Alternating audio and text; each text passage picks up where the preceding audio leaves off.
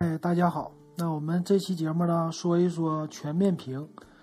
那可以说今年不是全面屏的一个爆发年嘛？各个大品牌都开始推出全面屏的手机。那我今年我也看了几个全面屏的手机了，我谈一下我的感受吧。首先，我的观点是全面屏没给我任何惊喜，没有带来任何的，就是兴奋点。怎么说呢？因为你刚开始看的时候，你觉得这个边框很窄，然后这屏幕拿到我整个一个手上全是屏。那你看照片呢？别人他们做评测的时候都喜欢说全面屏就透过来像一块玻璃一样拿在手里。其实那东西都是做出来的，就是把多一个拍照，拍照的时候在把这张照片显示的时候呢，和你后边的背景来一个重叠，这么就是一个好看的效果。这也就是在网上评测的时候，你看的任何照片，它能给你做出来的一个炫的地方。但是实际我把全面屏拿在手里以后，我才发现这手机有很多的问题。什么问题呢？首先第一点，我这几天呢，我去玩了，呃，三星的 S 八，还有 Note 八，还有小米 Mix 二，还有之前我玩的小米 Mix 一，这四款全面屏的手机。那它们的效果是怎么样的呢？首先，从小米 Mix 一给我的感觉，Mix 一代呢，它虽然说屏幕很大，你拿在手里你也不觉得很大，因为呢，你的整个手机它的其实不算是太大的，所以握在手里觉得正好和五点五寸的一样。可是你给我带来的感觉，我没有觉得它全面屏会给我带来什么异样的，或者说特别。嗨的那种感觉，为什么呢？因为我的屏幕现在你再大的屏幕我都已经拿过了，比如说小米 Max 六点四寸的，呃，现在大家拿的呢普遍是五点五寸的，现在已经变成一个主流屏了。那所以你在玩游戏也好，你在看东西也好，你在做什么的时候，你注意的不是你的边框，你注意的是你的屏幕。只有那些处女座的人才会注意它的边框到底。是有多窄，然后呢，上边出来多少，下边出来多少，是吧？你一般人看一个手机，只要不是太重，拿着能放在你裤兜里，你最关注的实际是你的屏幕，你的焦点都在那儿上的，所以你的操作体验就在屏幕上用的爽不爽，这一点是你最关注的。可是全面屏现在就是屏幕上用的不爽，怎么不爽呢？咱们小米说完，说一说三星。三星的话，S 八和 Note 八这两个，我拿到手里以后，最不爽的就是屏幕变窄了。整个的屏幕，它的是扁平化的，就变得窄宽，就宽度变窄，长度变长。这个尤其是三星的 Note 八，那 Note 八呢，我拿到我就感觉是一块大板子。这什么感觉呢？就这手机咋这么长，特别特别长。长的有点傻，那种傻长。当然，你如果横过来看电影的话，你会觉得很舒服。你两只手有地方放，然后你看的正好也是十六比九的。可是你不看电影的话，你就觉得这是一块什么板子呢？怎么这么长呢？拿着，窄度倒是够了，这种感觉。还有一个最大的问题，就作为安卓机，我现在还没拿到苹果 Ten，还没上市。那你作为安卓机的话，他们全面屏最大的一个缺点就是三个常用的键子它变成模拟键了。那作为一个模拟键的话，它底下一定会有一条来占用你的屏幕空间，所以实际你的屏幕它虽虽然跟你说是六点几寸或者说五点几寸，可是呢它中间少了一块，少了一块用作这虚拟按键了。所以这样的话，实际你屏幕吧还是有底下一大大边儿。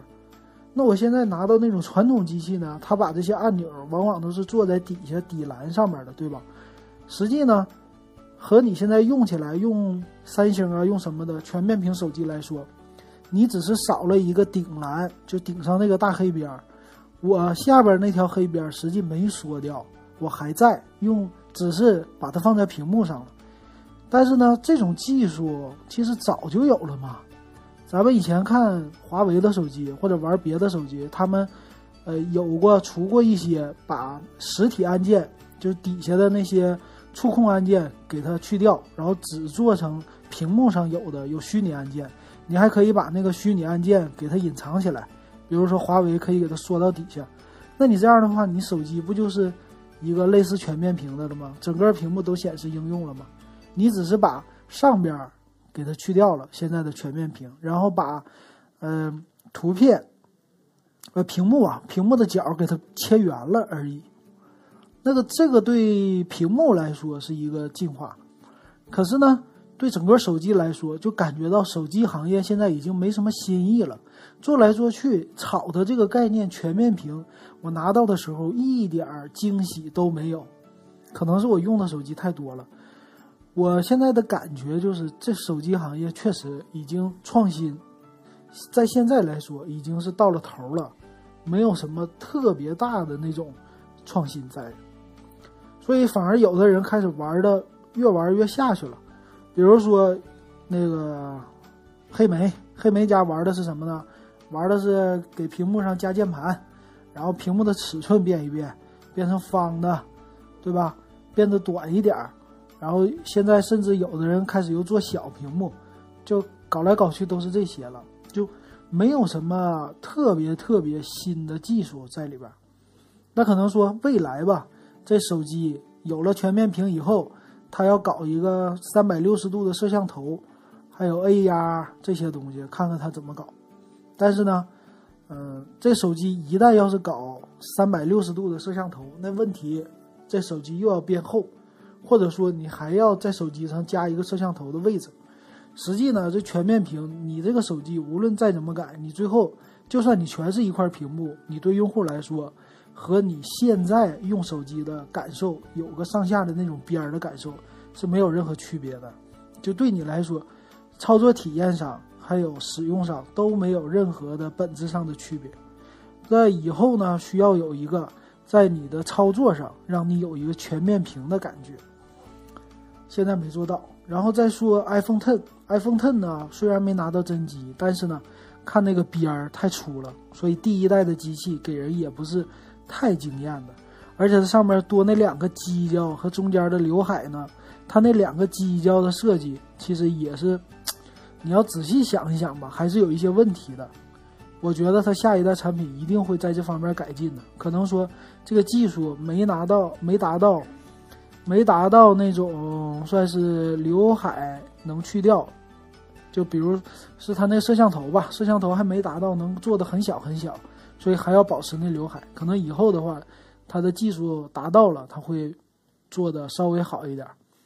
所以你纵观这些发布会，我觉得三星发布会就发布的手机是最没有经验的地方，笔还是那个笔，屏也就是稍微亮了一点，然后虹膜解锁还不好，反而苹果在软件上是很惊艳的。